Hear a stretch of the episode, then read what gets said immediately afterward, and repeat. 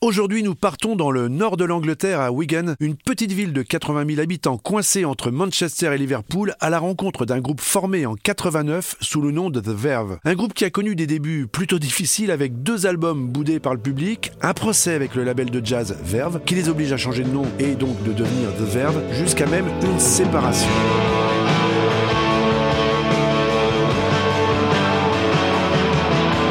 Finalement, le chanteur et leader de The Verve, Richard Ashcroft, revient sur sa décision et il rappelle ses petits camarades pour poursuivre l'aventure. Pour les motiver, il leur dit, je cite, Nous avons notre place dans l'histoire, cela nous prendra peut-être trois albums, mais nous y arriverons. Et sa prémonition va être juste puisqu'après huit années d'efforts, The Verve vont enfin connaître le succès en 1997 avec un troisième album, Human porté par le fabuleux titre Bittersweet Symphony.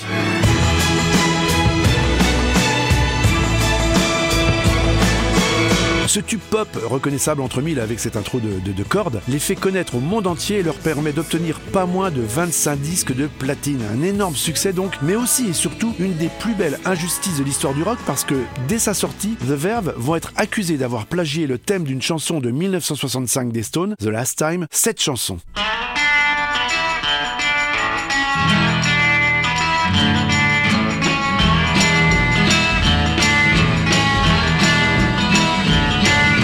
Alors autant vous dire que je l'ai écouté plusieurs fois sans y trouver aucune ressemblance. Mais c'est plus compliqué que ça et je vais essayer de vous expliquer. Pour être tout à fait exact, cette chanson n'est pas véritablement un titre des Stones puisqu'il est inspiré du titre This May Be the Last Time, créé et chanté en 1954 par les Staple Singers, une famille de noirs américains de Chicago adeptes du gospel et ça donne ça.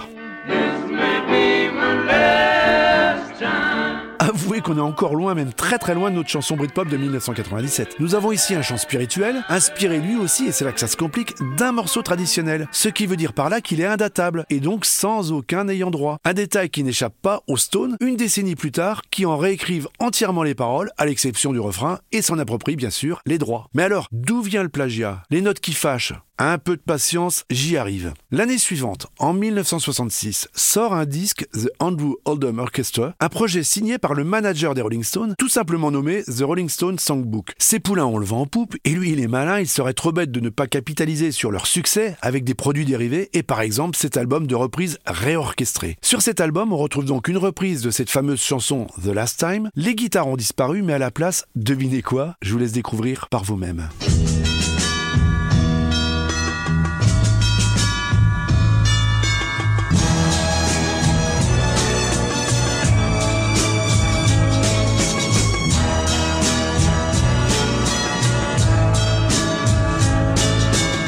Ça y est, vous l'avez Alors, on récapitule. Un manager publie une reprise des Stones, que les Stones ont piqué à un groupe de gospel, qui ont eux-mêmes emprunté l'air sur un chant traditionnel. Sauf que le manager y intègre quelques notes de violon avec l'aide du compositeur David Whittaker. Ce dernier ne sera d'ailleurs jamais crédité, et les Stones resteront propriétaires des droits de ce titre dans cette nouvelle version. Vous m'avez suivi Toujours est-il qu'à l'annonce de cette menace de procès, le groupe The Verve ne dément pas s'être inspiré de ce titre, et de bonne foi, il a produit même les preuves qu'il avait pris soin de créditer les auteurs Jagger et Richards, et avait même négocié auprès du label des Stones pour utiliser cet extrait de l'enregistrement d'Oldham, moyennant la cession de 50% des droits. Mais certainement motivé par le succès du titre, le label des Stones va accuser le groupe d'avoir abusé de cet échantillon et va leur réclamer finalement de reverser 100% des droits, en les menaçant carrément de faire retirer l'album des bacs. The Verve n'a donc pas eu d'autre choix que d'accepter et n'a donc pas touché un seul centime sur les droits musicaux de ce titre, la totalité étant revenue au possesseur du catalogue des Stones. Ashcroft n'a conservé que les crédits d'écriture. Pire encore pour les jeunes anglais, la chanson sera utilisée à plusieurs reprises, contre leur volonté bien sûr, pour des publicités comme Nike ou Opel par exemple, en remplissant uniquement les caisses du label. Alors il faut quand même que je vous dise que cette symphonie douce amère a pris fin en 2019 puisque, royalement, les Stones ont finalement décidé de céder les droits sur ce titre au groupe de Richard Ashcroft et donc d'abandonner leur royalty à venir. C'est l'avenir mais bien évidemment pas celle et elles sont colossales déjà perçues